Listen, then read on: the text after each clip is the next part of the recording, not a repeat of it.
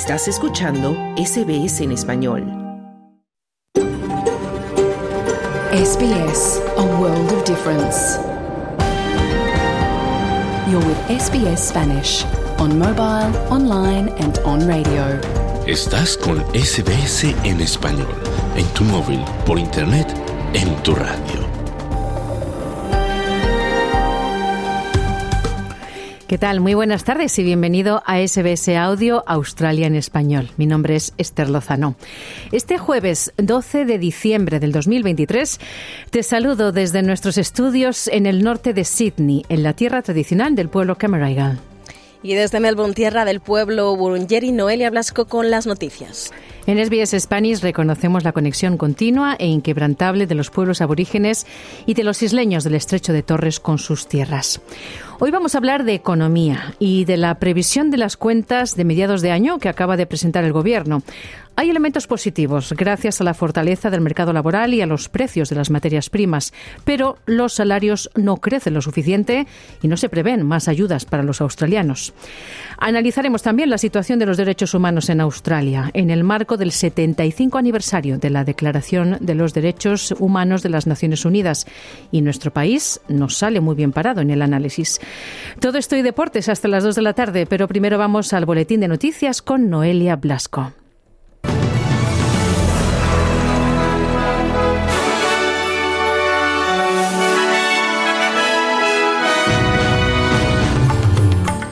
Kathleen Folbig absuelta de matar a sus cuatro hijos. La tasa de paro en Australia aumenta hasta el 3.9% y Cámara de Representantes de Estados Unidos a favor de abrir una investigación formal de impugnación contra el presidente Joe Biden.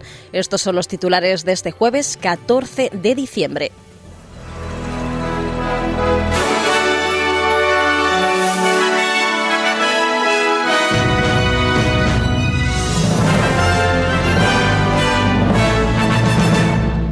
El Tribunal de Apelación Penal ha absuelto a Kathleen Folbig de asesinato de sus cuatro hijos. Folbig pasó 20 años en la cárcel tras ser declarada culpable de la muerte de sus cuatro hijos en 1989 y 1999. Esta mujer de Nueva Gales del Sur, de 56 años, siempre ha mantenido su inocencia. Fue indultada en junio de este año cuando aparecieron nuevas pruebas médicas y una comisión especial de investigación determinó que existía existían dudas razonables sobre su culpabilidad. Folbig habló tras la decisión y dijo que espera que nadie más tenga que sufrir lo que ella ha padecido. I am grateful that updated science and genetics Agradezco que la ciencia y la genética actualizada me haya dado respuestas sobre cómo murieron mis hijos. Sin embargo, incluso en 1999 teníamos respuestas legales para demostrar mi inocencia y fueron ignoradas y desestimadas. El sistema prefirió culparme a mí antes que aceptar que a veces los niños pueden morir y mueren de forma repentina, inesperada y desgarradora. Creo que el sistema y la sociedad tienen que pensar antes de hacer daño a sus hijos, decían. También dijo que sus hijos están hoy con ella y estarán cerca de su corazón el resto de su vida. Y por otro lado, más de 40.000 hogares se han quedado sin electricidad tras el paso del ciclón Jasper por el extremo norte de Queensland. Las fuertes rachas de viento, algunas de hasta 140 kilómetros por hora, provocaron que los árboles derribaran las líneas eléctricas en algunas zonas. La autopista Captain Cook eh, permanece cortada entre Cairns y Port Douglas. Sin embargo, Angus Hines, de la Oficina de Meteorología, advierte que la situación no ha terminado y declaró a ABC que las condiciones meteorológicas adversas podrían persistir todavía durante algún tiempo. So even though we've seen the move away from tropical cyclone to now ex-tropical cyclone Jasper, still a lot of A pesar de que hemos visto el cambio de ciclón tropical a ahora ex-ciclón tropical, todavía hay un tiempo severo y fuertes lluvias en las próximas 48 horas, ya que el sistema se mueve de forma lenta a través del norte del estado, decía. Por Douglas y Cairns se han llevado la peor parte de la tormenta, ya que algunas zonas han recibido hasta 200 milímetros de lluvia y se ha emitido una alerta de emergencia para el río Mosman, donde 12 personas fueron evacuadas durante la noche. Y la tasa de desempleo en Australia ha aumentado hasta el 3.9% frente al 3.8% del mes pasado. Los nuevos datos de la Oficina Australiana de Estadística muestran que, a pesar de ello, la tasa de desempleo se ha mantenido en niveles históricamente bajos, con un aumento de empleo de 61.000 personas. La última actualización presupuestaria del tesorero federal Jim Chalmers prevé que el desempleo siga aumentando hasta el 4.25% antes de alcanzar el 4,5% a mediados de 2025 y las 198 naciones participantes en la cumbre de la COP28 han alcanzado un nuevo acuerdo histórico para la transición hacia el abandono de los combustibles fósiles. Aunque el acuerdo no obliga a las naciones a abandonar los combustibles fósiles, según ha aclamado, como un paso significativo hacia la consecución del objetivo de cero emisiones netas para 2050. Los líderes de las naciones más pequeñas criticaron el acuerdo por no eliminar por completo el uso de combustibles fósiles, haciendo recaer sobre ellos la carga del cambio climático. Pero el presidente de la COP28, el sultán Al-Jaber, afirma que se trata de un momento histórico que situará al planeta en una nueva trayectoria. The world needed to find a new way. And by following our North Star, el mundo necesitaba encontrar un nuevo camino y siguiendo nuestra estrella polar lo hemos encontrado. Hemos dado una respuesta global, alimentario mundial y a todos los demás mandatos. Juntos nos hemos enfrentado a la realidad y hemos puesto al mundo en la dirección correcta, decía el sultán Al-Jaber. Y por otro lado, Estados Unidos ha pedido a Australia que envíe un buque de guerra al Mar Rojo en medio de las actuales tensiones en Oriente Próximo, donde Israel está librando una guerra contra Hamas en la franja de Gaza. La petición procede de la Marina estadounidense, que quiere que el buque se una a un grupo de trabajo internacional tras los crecientes ataques a buques por parte de milicias apoyadas por Irán que intentan interrumpir los suministros. El general de división estadounidense, Pat Ryder, afirma que se toman muy en serio la situación en el Mar Rojo y que las acciones que están viendo constituyen una flagrante violación del derecho internacional. This is an international problem that requires an international solution. Uh, we do continue to consult closely with our international allies and partners. Se trata de un problema internacional que requiere una situación internacional. Seguimos consultando estrechamente con nuestros aliados y socios sobre la puesta en marcha de un grupo operativo marítimo. No tengo ningún anuncio específico que hacer hoy, tendré más que ofrecer en un futuro próximo, pero como usted subraya, seguimos patrullando las vías navegables internacionales en toda la región para apoyar a las fuerzas de seguridad. Y decenas de miles de estudiantes de decimosegundo curso en Nueva Gales del Sur reciben hoy los resultados de su ATAR, Australian Tertiary Admission Rank. 69.000 estudiantes del Estado han completado el High School Certificate y 55.523 pueden optar a un ATAR. Los datos del Centro de Admisiones Universitarias revelaron que 49 estudiantes obtuvieron la máxima puntuación de 99,95, 12 de las cuales eran mujeres y 37 hombres, de una mezcla de escuelas gubernamentales y no gubernamentales. El premier de Nueva Gales del Sur, Chris Minns, instó a los que no obtuvieran los resultados deseados a que no se desanimen, afirmando que hay innumerables salidas profesionales.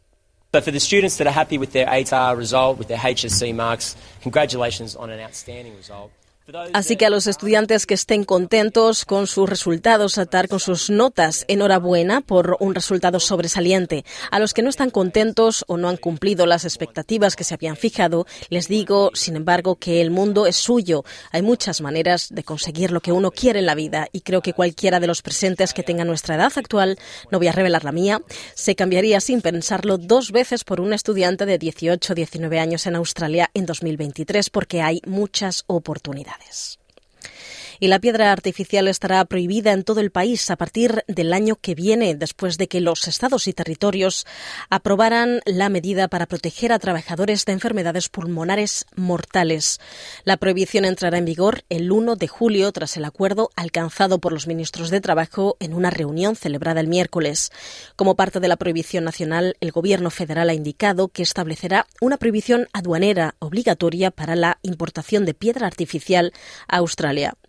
La medida ha sido acogida con satisfacción por varios sindicatos del país, mientras que otros, como la Asociación de Salud Pública, afirman que es necesario hacer más por quienes siguen trabajando con sílice, en otros contextos. El secretario nacional del Sindicato de Trabajadores de la Construcción de Silvicultura y el Mar, Zach Smith, secretario nacional del sindicato, aplaudió la prohibición total de la piedra artificial y la Cámara de Representantes de Estados Unidos, controlada por los republicanos, ha votado a favor de abrir una investigación formal de, de impugnación contra el presidente Joe Biden por los controvertidos negocios internacionales de su hijo. Biden ha tachado la iniciativa de maniobra infundada. Los republicanos aún no han aportado pruebas de corrupción por parte del presidente y es poco probable que el Senado, liderado por los demócratas, condene al líder estadounidense, aunque la investigación desembocara en un juicio político. En cualquier caso, el procedimiento garantiza a los republicanos una nueva plataforma de alto perfil para atacar a Biden en su campaña por la reelección en 2024 y para distraer la atención de los juicios penales federales a los que se enfrenta su casi seguro contrincante Donald Trump. El representante de Ohio, Jim Jordan, habló tras la votación.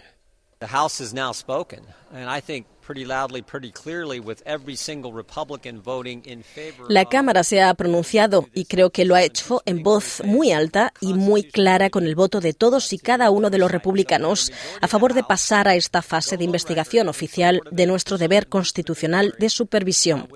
Así que cuando una mayoría de la Cámara se pronuncia a favor de una investigación oficial de destitución con el poder que reside únicamente en la Cámara de Representantes, este poder de destitución eh, envía un mensaje y como presidente acaba de señalar ahora pensamos que esto nos ayudará a conseguir testigos necesarios, decía. Y por otro lado, al menos 455 niños y adolescentes fueron asesinados entre enero y septiembre en Ecuador, donde el lunes eh, cuatro menores, entre ellos un bebé, fueron asesinados a tiros por sicarios, según señaló el miércoles la Defensoría del Pueblo. De acuerdo con el reporte semestral del, del Observatorio Ecuatoriano de Crimen Organizado, entre enero de 2019 y junio de 2022, los homicidios de jóvenes entre 15 y 19 años se incrementaron un 500 en el país.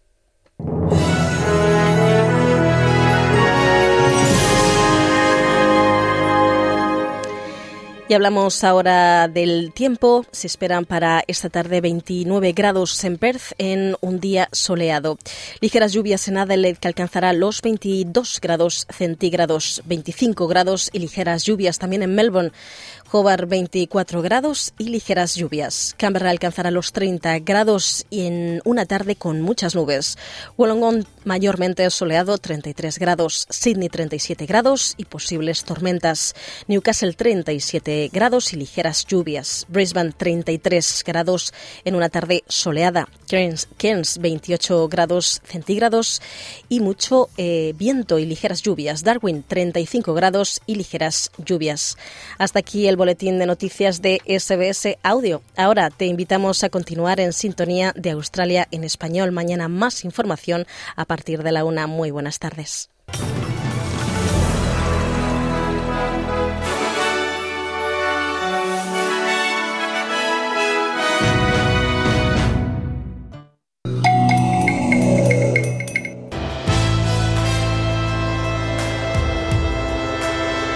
Bienvenidos.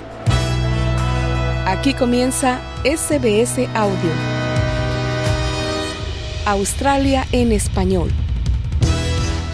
Muy buenas tardes y bienvenidos al programa de hoy. Es un gusto compartir contigo este rato de la tarde. Este jueves 14 de diciembre del 2023 vamos a analizar con un abogado experto en derechos humanos ¿Cómo está la situación en Australia en estos asuntos?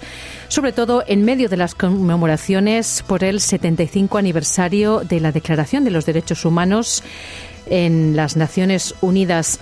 Y nuestro país no sale muy bien parado, ya que cada año está en el punto de mira de las organizaciones internacionales por algunos asuntos que vamos a revisar enseguida. Pero primero vamos a hablar de economía. El Gobierno ha reducido el déficit presupuestario en su previsión económica de mediados de año gracias a la fortaleza del mercado laboral y a los precios de las materias primas, aunque no son del todo buenas noticias. Soy Esther Lozano y esto es SBS Spanish, Australia en español.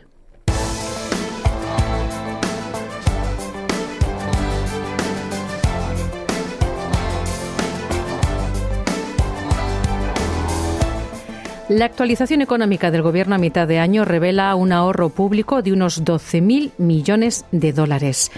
Pero el crecimiento real de los salarios se ha ralentizado, algo más de lo previsto, y no se prevén ayudas al alquiler más allá de las ya existentes.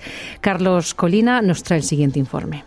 Our strategy over the past 18 months has delivered nuestra estrategia de los últimos 18 meses ha dado un vuelco histórico a la situación presupuestaria. Así el tesorero Jim Chalmers celebraba la mejora de la situación presupuestaria. El aumento de los ingresos fiscales gracias a la subida de los precios de las materias primas y la solidez del mercado laboral está llenando las arcas públicas y reduciendo la deuda pública. La actualización económica de mitad de año del tesorero federal ha revelado un déficit presupuestario de tan solo 1.100 millones de dólares por debajo de los 13.900 billones previstos en el presupuesto del mes de mayo. El gobierno ha optado por reservar el 92% del aumento de los ingresos, una medida que, según Jim Chalmers, contribuirá a reducir la deuda y aliviar la presión inflacionista. This budget update and this government is all about responsible economic management. Esta actualización presupuestaria y este gobierno se basan en una gestión económica responsable. La gestión económica responsable es lo que presiona la baja la inflación y alivia el coste de la vida y gracias a nuestros esfuerzos estamos consiguiendo que el presupuesto esté en mejores condiciones y dejando más espacio para nuestras prioridades y eso es lo que muestran estas cifras que publicamos hoy. La reducción de la deuda debería ahorrar al gobierno más de 145 mil millones de dólares solo en amortización de intereses durante los próximos 12 años. Pero no todo el mundo está contento. Las nuevas cifras de inflación mostraron que el índice de precios al consumo de octubre cayó al 4,9%. Aunque por debajo de lo esperado, sigue estando muy por encima del rango objetivo del Banco de la Reserva, que es entre el 2 y el 3%. El portavoz del Tesoro de la oposición, Angus Taylor, afirma que nada en las previsiones abordará realmente la inflación ni aliviará la presión sobre las familias. The Treasurer and Finance Minister talked about the government's budget. Well, the one budget they ignored talking about was the household budget. El tesorero y la ministra de Hacienda hablaron del presupuesto del gobierno. Pues bien, el único presupuesto del que evitaron hablar fue el de los hogares. Está hecho trizas. Hemos visto triplicarse el coste de los intereses desde que los laboristas llegaron al poder. Hemos visto cómo, he dicho, un aumento del 27% en los impuestos sobre la renta que pagan los hogares y la renta disponible de los hogares ha bajado un 8,6%. Y aunque el gobierno puede presumir de un déficit más bajo, las previsiones también muestran que los salarios reales no han crecido en línea con las previsiones. El economista independiente Chris Richardson afirma que el alivio para las familias tardará en llegar. The forecasts today uh, essentially say, well, wages will start to make back, Las previsiones de hoy dicen esencialmente, los salarios empezarán a recuperar terreno frente a los precios, pero no mucho. Implícitamente dicen que los tipos de interés no bajarán durante un tiempo. El único aspecto en el que habrá un cierto alivio es en los impuestos la famosa tercera fase de recortes fiscales a mediados de 2024. Los llamados famosos recortes fiscales supondrán un tipo impositivo único para las personas que ganen entre 45 mil y 200 mil dólares al año. Edwina MacDonald del Consejo Australiano de Servicios Sociales, EICOS por sus siglas en inglés, insta al gobierno a que elimine los recortes fiscales de la era del gobierno Morrison afirmando que no ayudarán a quienes más lo necesitan. También pedimos al gobierno que elimine los recortes fiscales de la tercera fase que sabemos que serán derrochadores e inflacionistas. Sabemos que los recortes fiscales pondrán dinero en los bolsillos de la gente que menos lo necesita, mientras que otras personas seguirán sufriendo y sin nada. En cambio, EICOS quiere que el gobierno haga frente a las presiones presupuestarias sobre las rentas medias y bajas, aumentando las ayudas a la renta y limitando los alquileres. El tesorero afirma que la posición del gobierno sobre los recortes fiscales no ha cambiado y que se ha conseguido el equilibrio con las medidas ya aplicadas. Y precisamente sobre este aparente triunfo económico del gobierno, conversamos con el economista Sidney de María. El impacto en las familias que tiene este presupuesto es no añadir al problema de la inflación en el sentido de que el gobierno se encontró con un, un ingreso tributario mayor al que esperaba, por diferentes razones que podemos repasar, y lo que ha decidido básicamente es ahorrarlo. Y ahorrarlo lo que hace es lo que se, conoce como una política fiscal contractiva, y las políticas fiscales contractivas tienden a no, no hacer la inflación peor. Entonces, al no hacer la inflación peor desde el punto de vista de la política fiscal, eso le permite a la política monetaria, que son las tasas de interés, no tener que acarrear con la necesidad de, por ejemplo, subas adicionales de tasa para, para contener la inflación. Entonces, la forma indirecta, si se quiere, en la que el presupuesto ayuda al, combate inflacionario es no, echando más leña al fuego.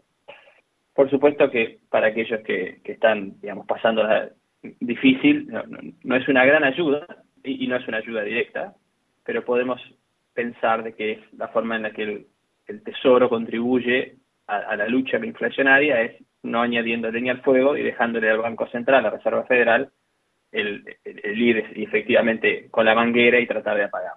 Bueno, en ese sentido, el gobierno defiende el hecho de que ha reducido los gastos, por ejemplo, en el cuidado de niños, en las guarderías, que ha reducido también algunos costes de, de renta, algunas previsiones que han ayudado a algunas personas a salir un poco o, a que este impulso inflacionario no los afecte tanto como los podría afectar si no hubiesen actuado.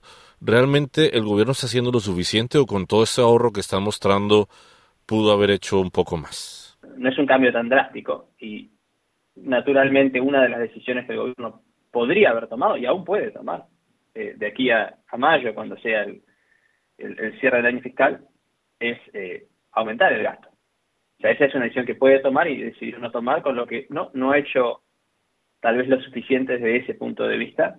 Hay una posibilidad de que lo que el gobierno esté planeando es anunciar un, un superávit en, mayo, que digamos, si no hay grandes cambios en las variables macroeconómicas, es posible que suceda, y luego sí, en lo que va a ser un año fiscal electoral, anunciar medidas adicionales de, digamos, de ayudas directas.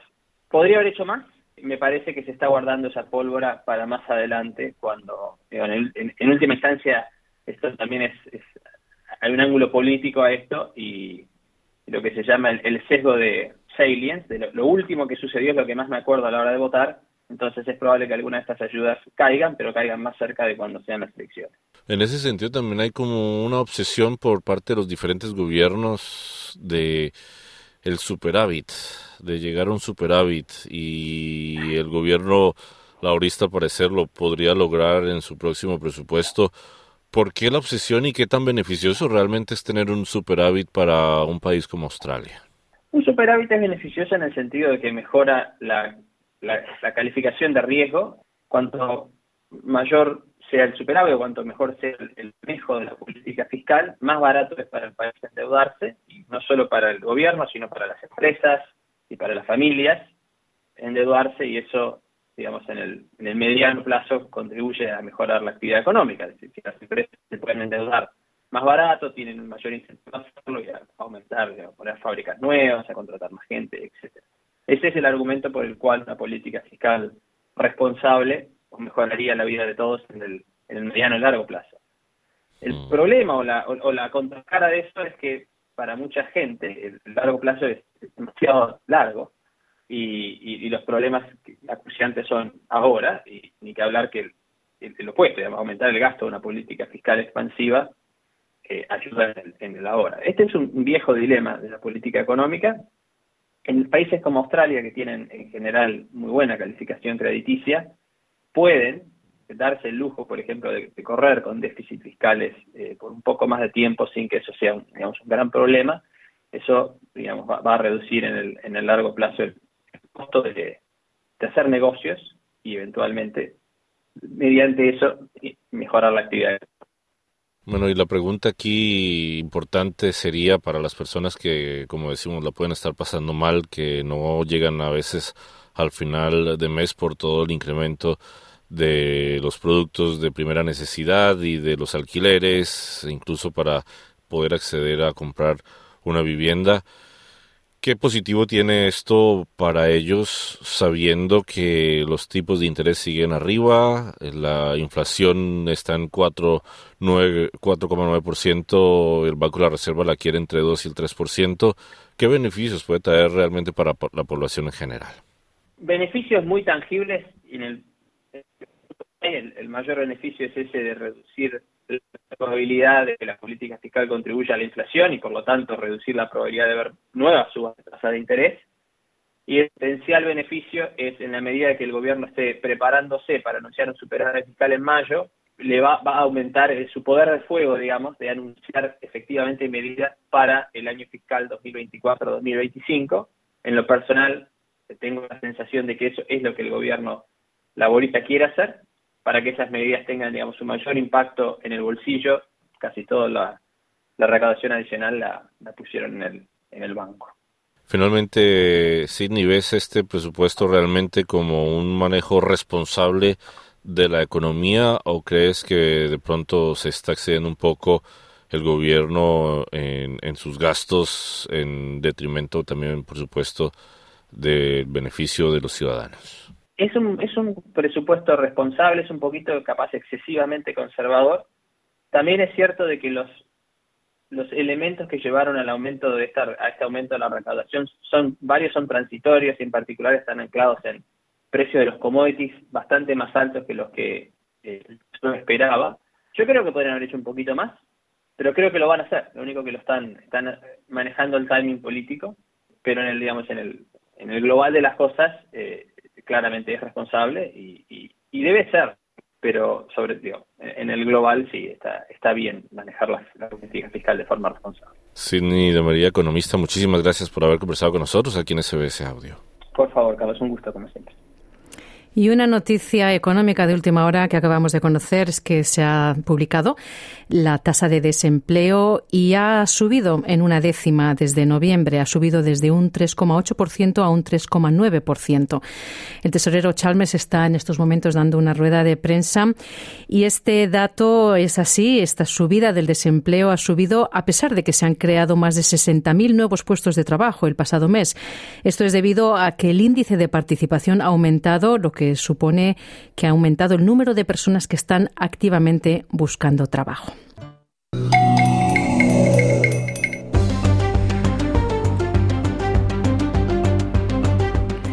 La Organización de las Naciones Unidas ha pedido esta semana a la comunidad internacional volver al espíritu de la Declaración Universal de los Derechos Humanos firmada hace 75 años y terminar así con la actual polarización del mundo. Esta declaración, que no tiene carácter vinculante, afirma la primacía de los derechos y libertades de los individuos sobre los derechos de los Estados. Fue adoptada en París el 10 de diciembre de 1948 y supuso uno de los primeros grandes logros de la ONU.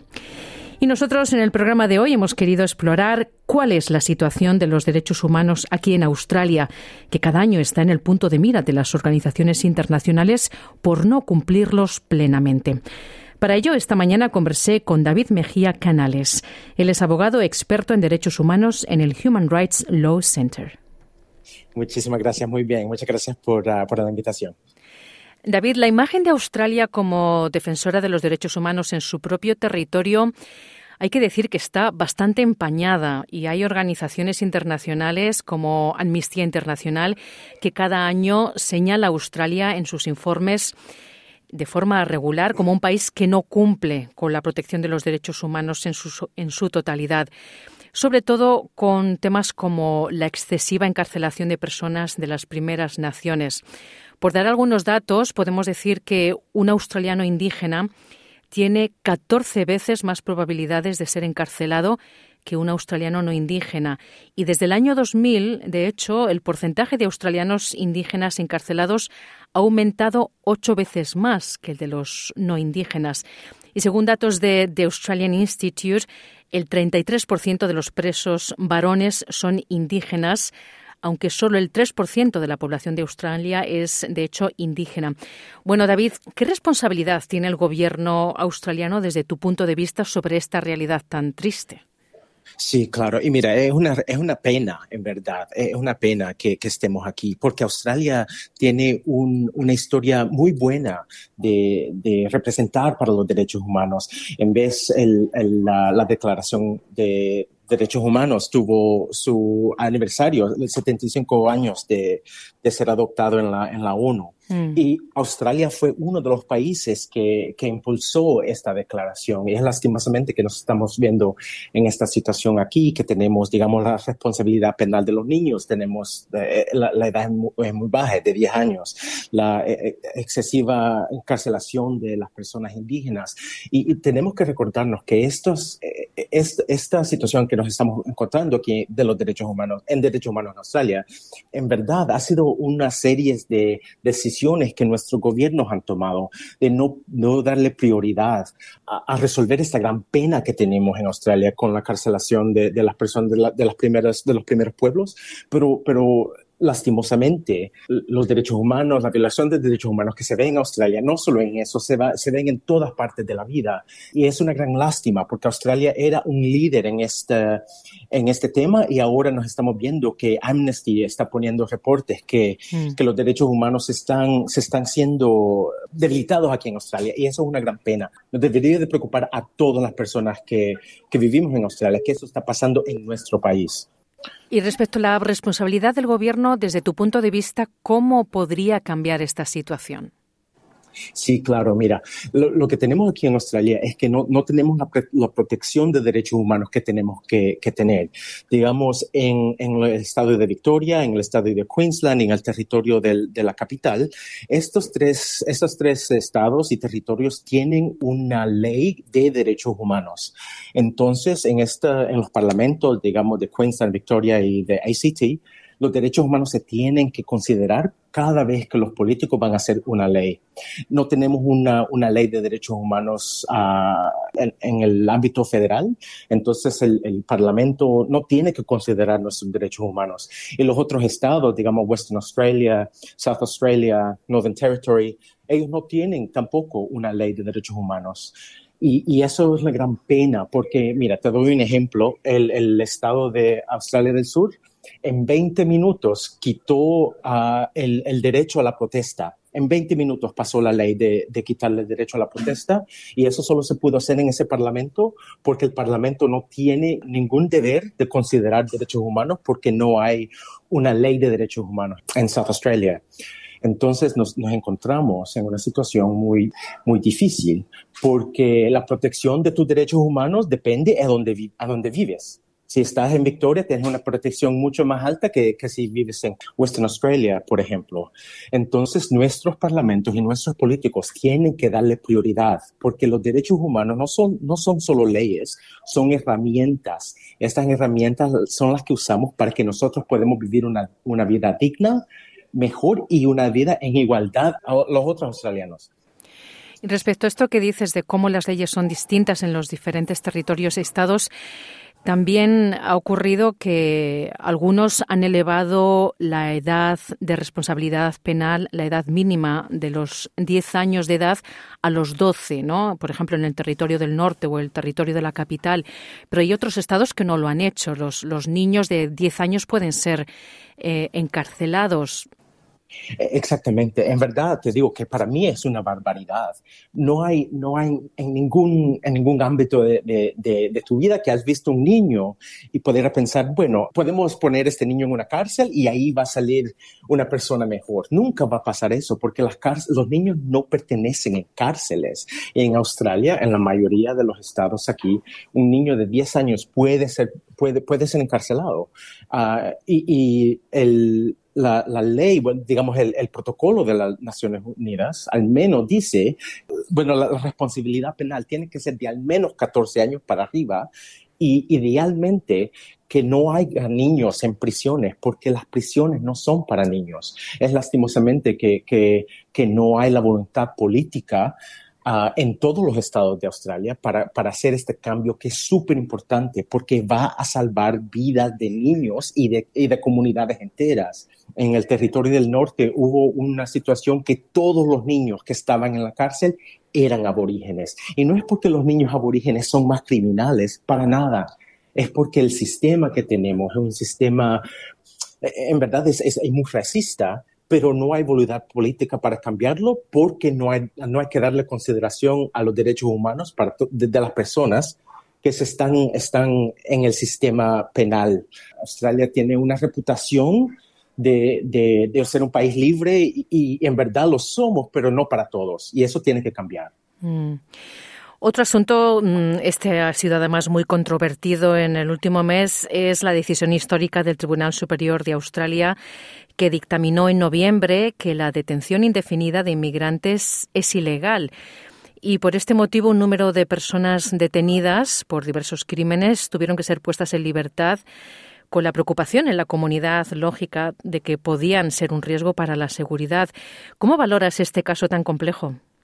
Sí, mira, eh, tengo un gran orgullo de, que fue nuestro equipo que, trabajó en este caso, de, que el, Tribunal Supremo diga que el, único crimen que, que, han cometido ellos es que no tienen visa para estar en Australia. La mayoría de ellos, es eh, verdad, que, que tenían antecedentes penales, pero la mayoría ya habían cumplido su tiempo en la cárcel y estaban en una detención de inmigración, no estaban en una detención penal, es una cosa muy diferente. Mm. Pero es, es verdad, yo, yo creo que, que, la comunidad siempre va a tener ese, esa preocupación de, de, la, de la, seguridad y, y, de que vivamos todos libres de ser víctimas de crimen. Eso no, no se lo juzgo a nadie. Pero lo que pasa es que todos los días, todos los días, Uh, gente que, ha cumplido su tiempo en la cárcel regresa a la comunidad. Eso es, así funciona el sistema. Lo que dijo el Tribunal Supremo de, Australia es que es ilegal mantener una persona presa, en verdad, para toda su vida, uh, quizás porque no tienen visa eso no está, es, no es valiente con la, con la, Constitución de Australia. Entonces pienso yo que eh, desafortunadamente en Australia todas las cosas que se relacionan a la migración son temas muy difíciles, ¿no? Para nosotros, para tener una conversación a nivel, ¿no? Sin, sin, sin grandes emociones y, y, que los políticos no lo usen. Las discusiones son bien racistas, que la, la, lo que vemos en el Parlamento. Y regreso otra vez a mi punto, que lo que pasa es que porque no tenemos ninguna ley federal para la protección de derechos humanos. Una de las protecciones de derechos humanos en, en la, Declaración Internacional es que los seres humanos no van a estar presos sin causa y no van a estar presos por toda su vida sin causa. Pero como eso no se tiene que cumplir en Australia porque no, no, hemos, no hemos tomado la ley internacional y, y hacerla aquí en Australia porque no tenemos esa, esa ley federal, entonces no hay ninguna consideración para las implicaciones de derechos humanos que, nuestros parlamentos, las decisiones que nuestros parlamentos toman. Y eso nos debería de preocupar muchísimo, porque entiendo que, que a veces hablar de, de, gente que ha tenido antecedentes penales no, no hay mucha simpatía para esas personas, pero para eso son los derechos humanos, porque nos aplican a todos y, y son, son vigentes para todos en todo lugar, en todo momento. Entonces es muy importante que regresemos a esa, a esa fundación, porque si, si hacemos un sistema legal que no respeta los derechos humanos, entonces no estamos haciendo un sistema legal que va a dar justicia. ¿Qué tiene que ocurrir aquí en Australia para que podamos tener una ley que resguarde los derechos humanos a nivel federal? Sí, claro. Eh, la, la, primera cosa que necesitamos es una voluntad política y, y me da mucha alegría que, digamos, el, el, gobierno laborista aquí en Australia está, está dando señales positivas que van o que quieren introducir, que quieren tener esa conversación con los australianos para la necesidad de una ley federal de derechos humanos. Eh, han pasado 75 años que la ONU adoptó el, derecho, la Declaración de Derechos Humanos Universales. La única cosa que falta aquí en Australia es la voluntad política. Y, eh, una, una cosa personal, un pensamiento personal muy mío, es que creo que a veces nosotros se nos ha olvidado para qué son los derechos humanos. Son, los derechos humanos son herramientas que hemos eh, utilizado para el, voto para las mujeres, para eh, igualdad de géneros que hemos utilizado para que haya, para que cuando vamos a, trabajar, que tengamos un, sitio de trabajo justo y, libre de tortura.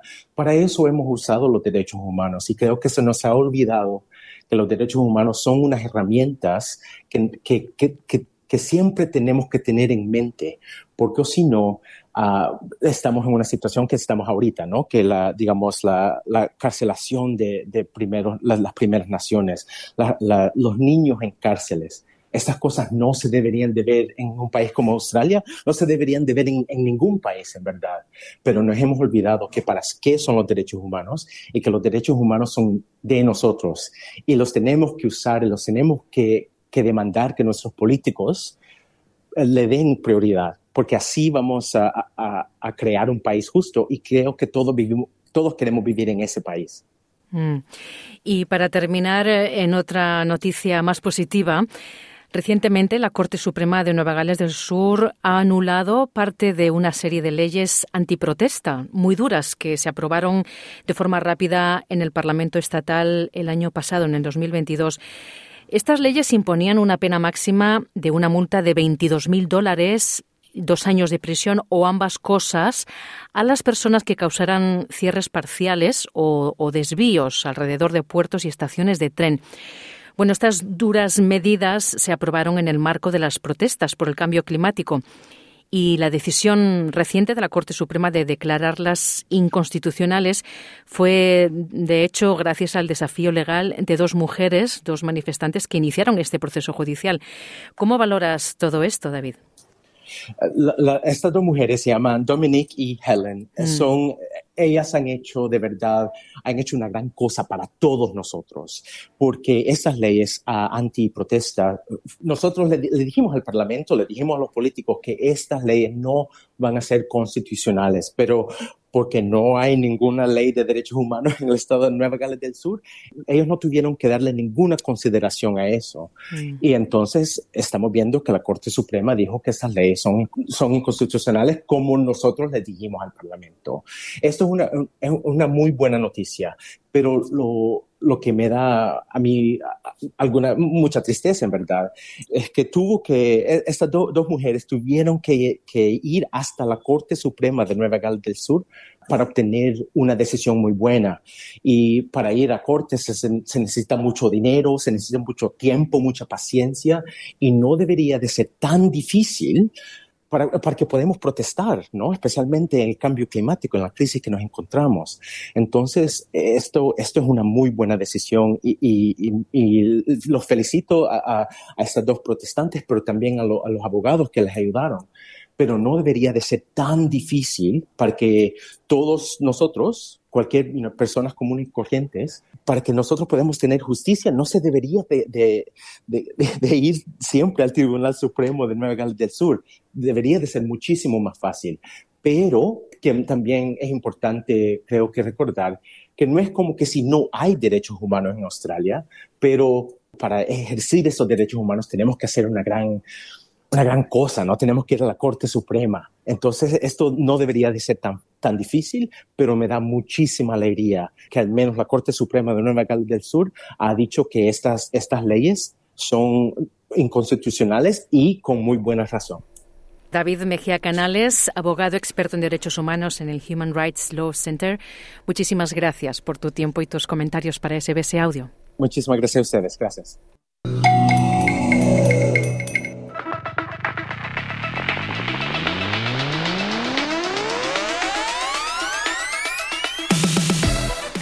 Ya llegamos al tiempo de deportes y está con nosotros en la línea nuestro compañero Juan Moya. Hola Juan.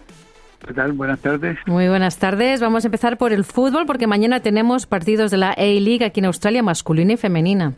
Claro que sí, en varones el, sotanero del campeonato Western United que ha ganado solamente un partido recibe a Brisbane que está segundo en la tabla de posiciones y Western Sydney Wanderer se enfrenta a Adelaide a las 19.45 eh, horas. Dos equipos que la semana pasada perdieron respectivamente en casa frente a Melbourne Victory y frente a Brisbane. Eh, esos son los partidos de mañana del día viernes para eh, los varones. Y las mujeres, el Central Coast Mariners eh, se enfrenta a Melbourne City, el, uno de los punteros del campeonato femenino, mañana viernes. así vamos a tener fútbol durante todas las, todo el fin de semana de fútbol de la A-League, tanto masculina como femenina. Muy bien, nos vamos ahora a los resultados de la Champions League en Europa. Bueno, el Atlético derrotó 2 a 0 al Lazio, eh, ganó el grupo con 14 puntos y Lazio terminó eh, segundo con 10 puntos. En el grupo ella pasaron a, los octavos de final. Por su parte, el Barcelona cayó frente al Antwerp de Bélgica por 3 a 2, ganó el grupo, pero pasó susto porque el Porto derrotó 5 a 3 al Donet y igualó el mismo, el mismo puntaje, 12 puntos, pero Porto quedó segundo por diferencia de goles. Y el actual campeón, el Manchester City, no tuvo inconveniente, viajó a, Serbia y derrotó al, al Sveta por tres goles a dos y ganó invisto el grupo G. Esos son los resultados de la, eh, de la Champions League, donde ya los equipos, el Manchester City está clasificado para los octavos de final de la versión 2023-2024. Bueno, y también nos vamos a la Copa de Asia de Clubes. Claro, donde el Central Coast se presentó en Filipinas y derrotó, derrotó al Estalión por tres goles a cero y ganó el grupo G pasando a la siguiente ronda. Por su parte, hoy el MacArthur eh, se enfrenta al Cebu en Manila. Eh, está puntero eh, MacArthur, necesita ganar para también pasar a la siguiente ronda de la Copa de Asia 2023. Y hay buenas noticias para las Matildas porque su arquera está nominada dentro de las nominaciones de los mejores futbolistas del año. Cuéntanos.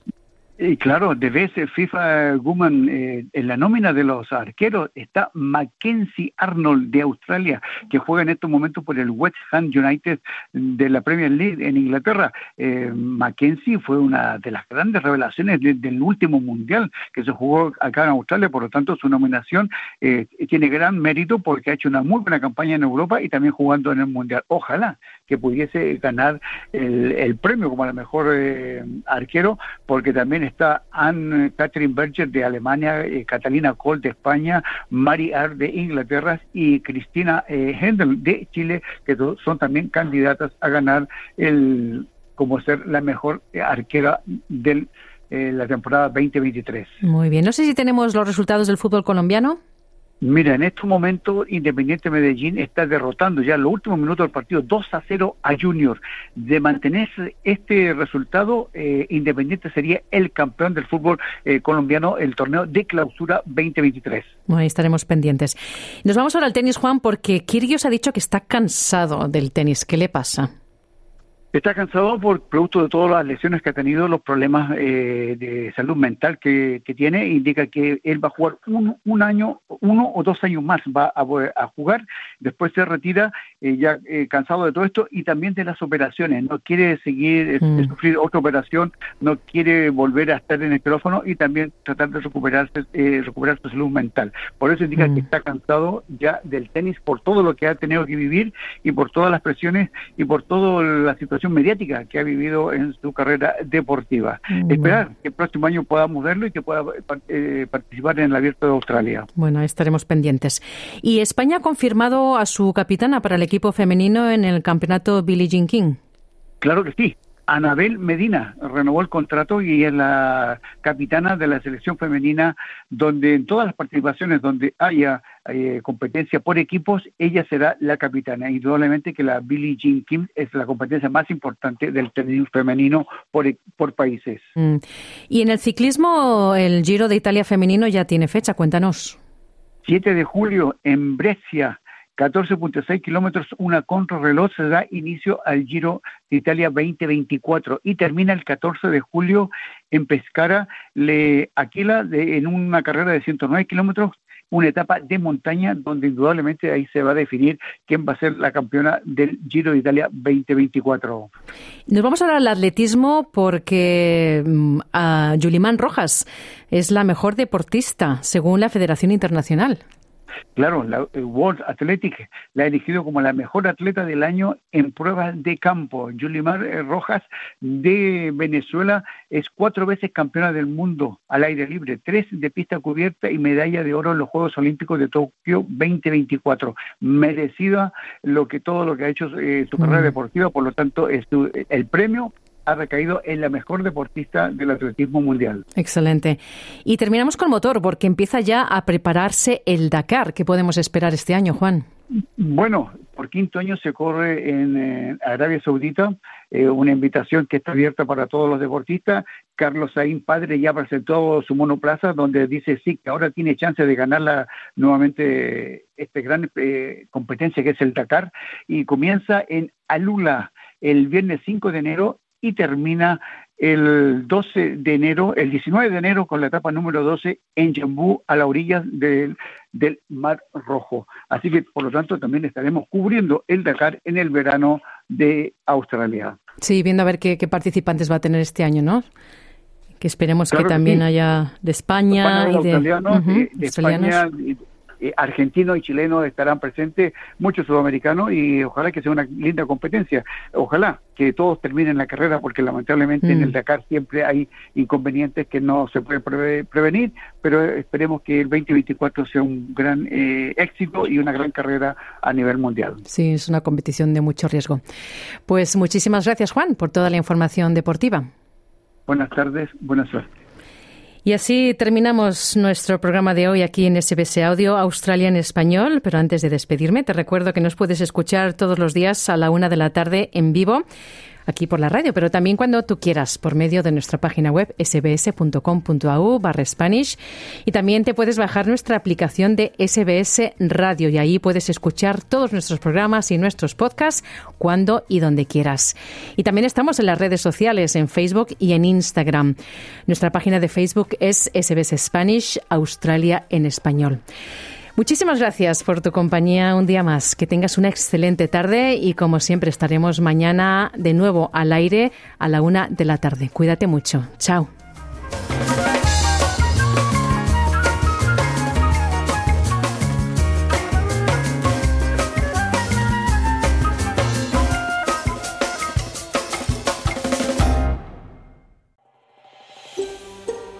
¿Quieres escuchar más historias como esta? Descárgatelas en Apple Podcasts, Google Podcasts, Spotify o en tu plataforma de podcast favorita.